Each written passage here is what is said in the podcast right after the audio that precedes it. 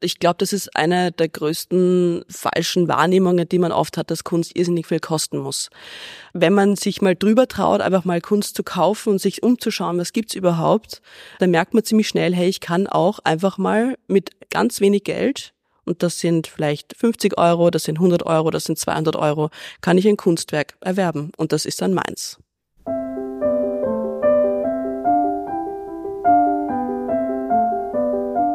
Kunstblick, der Podcast rund ums Sammeln.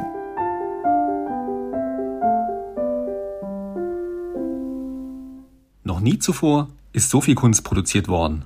Und noch nie zuvor gab es derart viele Sammlerinnen und Sammler. Kunstsammeln ist heute nicht mehr nur ein im privaten betriebenes Hobby, sondern wird zunehmend als Investition angesehen. Nach wie vor glauben aber viele, dass man als Sammlerin, als Sammler reich sein muss, dass gute Kunst Millionen von Euro kostet. Die ORF-Kulturjournalistin Antonia Seyer beweist uns im heutigen Podcast das Gegenteil. Denn die 28-Jährige ist Sammlerin und bezieht ein ganz normales Gehalt, wie sie selbst sagt. Was genau sie sammelt, das erzählt sie uns gleich im Podcast, ebenso wie sie zur Kunst gekommen ist und warum alle Kunstwerke in ihrer Sammlung einem bestimmten Farbschema folgen. Also, viel Vergnügen!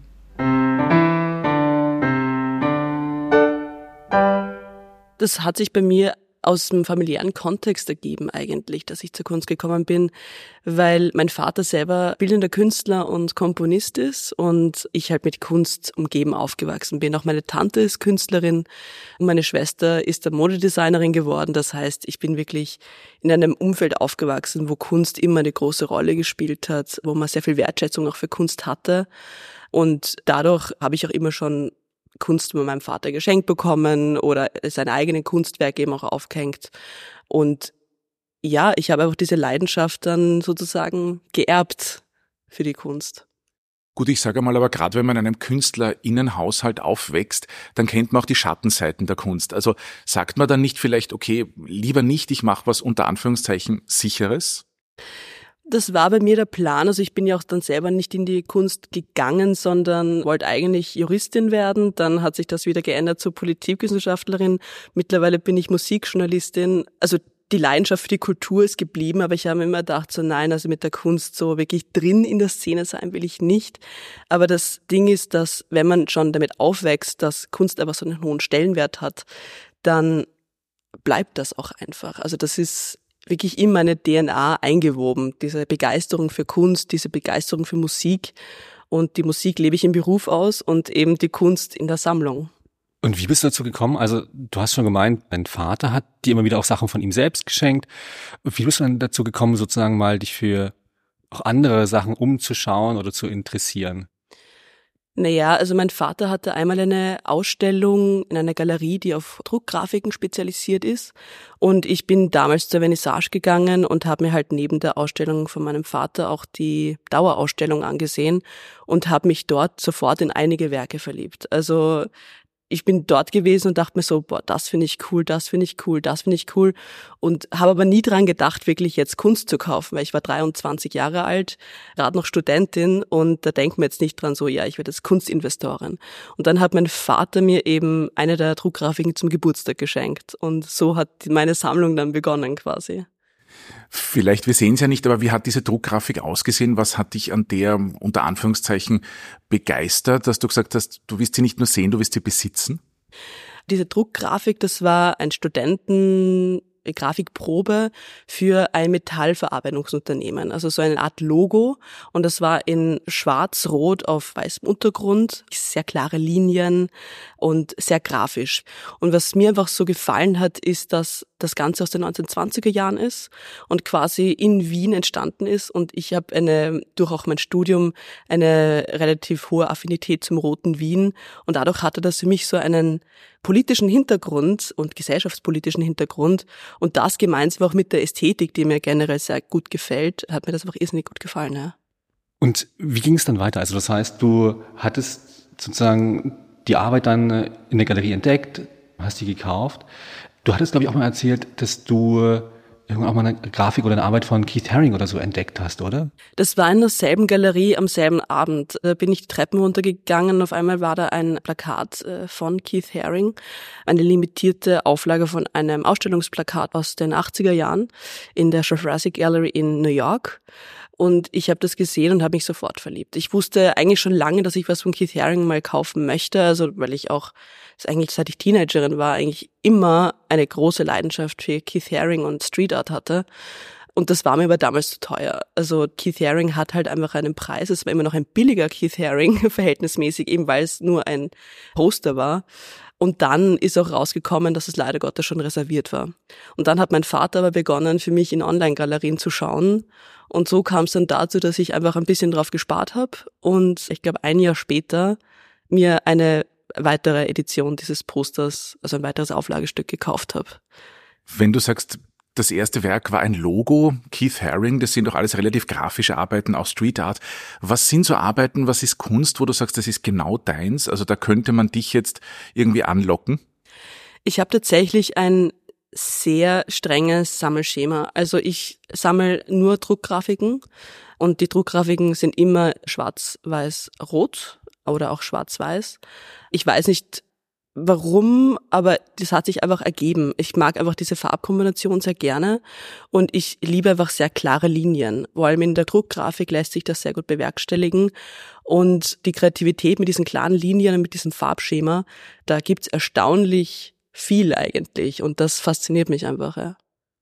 Und gehst du dann auch manchmal in Künstlerateliers oder so? Also beziehungsweise kaufst du dann auch oder interessierst du dich auch für zeitgenössische Grafik dann oder eher so, wie gesagt, 1920 beziehungsweise eben Street Art 70er, 80er Jahre, 90er? Also aktuell variiert meine Sammlung zwischen Ende des 19. Jahrhunderts und heute. Also ich interessiere mich für eigentlich alles in der ganzen Geschichte, sage ich jetzt einmal. Und ich habe auch tatsächlich erst vor kurzem ein Werk gekauft von einem Künstler in Wien, der für den Galeristen, wo ich auch mein erstes Werk schon gekauft habe, wo ich die meisten meiner Sachen kaufe, weil er eben auf Druckgrafik spezialisiert ist. Das ist einfach sehr praktisch. Der hat das extra anfertigen lassen zum Thema Social Media und Handys. Und da habe ich auch vor, dass ich mal zu dem ins Atelier gehe und mir einfach mal anschaue, was er sonst so macht. Genau. Und manchmal wenn ich an Galerien vorbeigehe und ich sehe was in der Auslage, wo ich mir denke, ah, das ist cool, dann fotografiere ich mir den Namen ab und google mal, was der so hat. Und ja, bis jetzt ist noch nie was dabei rausgekommen, aber vielleicht finde ich auch so mal meine weiteren Kunstwerke. Du hast zuerst gesagt, du hast deine Affinität auch äh, durch dein Studium zum Roten Wien. Auf was schaust du aber genau abseits von der Optik jetzt bei den Druckgrafiken? Gibt's Metaebenen, wo du sagst, okay, das muss politische Kunst sein, das muss irgendwie vielleicht auch vom Material was Besonderes können etc.? Vom Material her gar nicht so, aber ich kaufe nur Kunst, mit der ich mich identifizieren kann. Also ich hänge auch jede meiner Kunstwerke auf. Das heißt, ich umgebe mich auch aktiv damit. Und für mich ist ganz wichtig, dass das Kunstwerk für mich etwas ausdrückt, wo ich sage, okay, das spiegelt einen Teil in mir wieder und den möchte ich jeden Tag sehen quasi. Oder es muss vielleicht auch eine Verbindung zu einem Literaten haben. Ich habe zum Beispiel eine Zusammenarbeit von einem Druckgrafiker mit Peter Hanske, das entstanden ist kurz nach den Publikumsbeschimpfungen. Und es sind Textfetzen von Peter Hanske, die in verschiedenen Schriftarten und Schriftgrößen über ein Blatt verteilt sind. Das ist auch wieder ganz in schwarz-rot-weiß gehalten und die Schriftblöcke sind abgetrennt eben mit roten Linien. Die Schrift ist in schwarz und die Schrift selber beinhaltet, also der Text beinhaltet quasi die Publikumsbeschimpfungen von Peter Hanske. Und das erinnert mich an die Zeit, als ich beim Literaturnobelpreis im Team vom ORF des Literaturnobelpreises war. Also es muss immer für mich so eine Identifikation geben mit dem Kunstwerk. Ähm, bei Druckgrafiken, genau wie du vorhin gemeint hast, gibt es ja verschiedene Editionen beziehungsweise eben verschiedene Auflagen. Spielt es auch eine Rolle beim Sammeln für dich jetzt persönlich, dass du sagst, okay, ich möchte jetzt keine haben, die, keine Ahnung, in einer 5000er Serie entstanden ist wie von dem Salvador Dali, sondern mir ist schon in gewisser Weise auch wichtig, dass es halt irgendwo begrenzt ist oder so etwas? Da schaue ich weniger drauf. Ich möchte nur nicht etwas kaufen, was im Prinzip jeder hat. Das ist ja auch bei Keith Haring für mich so gewesen. Ich würde mir niemals eins der Werke kaufen, die zwar irrsinnig hoch dotiert sind, aber die dafür, weiß nicht, auch im Merchandise-Shop von jedem Museum das Plakat zu erhalten sind, sondern ich wollte wirklich von Keith Haring ein Werk haben, das für mich ihn als Künstler und seine gesamte Einstellung oder auch das, was ich an ihm so liebe, repräsentiert. Und die Auflage ist mir gar nicht so wichtig, sondern eher, dass das Werk an sich einzigartig ist. Also, dass es einfach etwas ist, was nicht jeder hat. Schwarz-Rot-Weiß ist quasi das Schema. Jetzt sind ja alle, nicht alle KünstlerInnen denken beim Schaffen ihrer Werke sofort an dich. Was ist, wenn es ein bisschen Gelb drinnen ist, wenn ein bisschen Gold drinnen ist? Ist bis jetzt noch nicht vorgekommen. ich muss sagen, ich bin jetzt natürlich auch offen gegenüber anderen Kunstwerken. Ich habe das in meiner Wohnung auch ein bisschen so angesetzt, dass ich das wie Ausstellungsräume behandle. Und zum Beispiel in meinem Schlafzimmer habe ich auch zum Beispiel sehr viel Blautöne oder ist auch Gelb dabei. Also im Wohnzimmer, das ist für mich quasi der rote Salon, da habe ich nur solche Kunstwerke, weil ich das so halten möchte. Das ist halt ein Konzept für mich. Oder auch in meinem Vorzimmer habe ich auch andere Fotografien zum Beispiel, die ich auch mal erworben habe. Also ich bin schon offen für alles, aber es muss für mich halt trotzdem ansprechend sein auf eine Art und Weise, ja wenn man so die Nachrichten verfolgt und so weiter, man liest immer auch von, ja, Auktionsrekord hier, hohe Preise da und so weiter. Das hast du vorhin am Anfang gemeint, du hattest beim ORF, beziehungsweise bist eben angestellt und so weiter. Aber das Budget sozusagen, was muss man sich da vorstellen? Oder beziehungsweise muss man jetzt viel Geld haben, da um äh, eben so Druckgrafiken zu kaufen oder wie ist das? Überhaupt nicht. Also ich glaube, das ist eine der größten falschen Wahrnehmungen, die man oft hat, dass Kunst irrsinnig viel kosten muss. Meine Kunstwerke, und das ist bei Druckgrafiken halt auch sehr praktisch, weil die oft in limitierten Auflagen entstehen. Das heißt, da gibt's halt dann 100 Stück davon, das heißt, sie sind aber auch billiger. Und da kann man schon mit, weiß nicht, 100, 100 Euro kann man ein Blatt erwerben. Und das war für mich halt auch, weil ich ähm, eben da noch Studentin war, als ich angefangen habe. Und auch jetzt bin ich keine reiche Person. Ich bin quasi eine ganz normale Angestellte mit einem ganz normalen Gehalt. Aber ich glaube, dass wenn man sich mal drüber traut, einfach mal Kunst zu kaufen und sich umzuschauen, was gibt's überhaupt, dann merkt man ziemlich schnell, hey, ich kann auch einfach mal mit ganz wenig Geld und das sind vielleicht 50 Euro, das sind 100 Euro, das sind 200 Euro, kann ich ein Kunstwerk erwerben und das ist dann meins. Du bist umgeben von Kunst aufgewachsen mit Kunst. Du hast gesagt, du willst, dass alle deine Kunstwerke, die du in der Sammlung besitzt, hängen, dass du sie siehst. Du lebst mit Kunst. Was macht aber diese Kunst mit dir? Sie inspiriert mich vor allem. Also das habe ich extrem gemerkt während Corona, als ich im Homeoffice war, dass ich mich ganz gerne vor meine Kunst gestellt habe und einfach mal draufgeschaut habe und geschaut, wie sie auf mich wirkt. Und gar nicht mal so, um jetzt, weiß ich, zu lesen, was draufsteht oder so, sondern einfach, weil eben dadurch, dass ich sie kaufe, weil ich mich damit identifizieren kann, ist das immer für mich so ein Besinnungsmoment. So, hey, was will ich? Wer bin ich? Das ist wirklich fast wie so eine psychische Unterstützung für mich dann.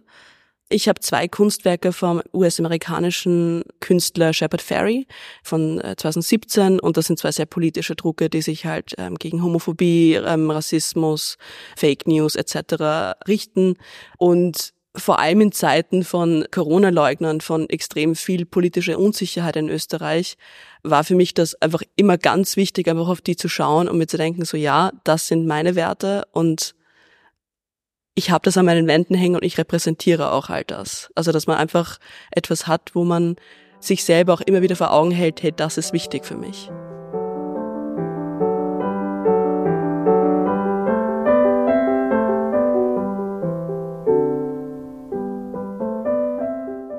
Die ORF-Kulturjournalistin Antonia Seierl war unsere heutige Gesprächspartnerin.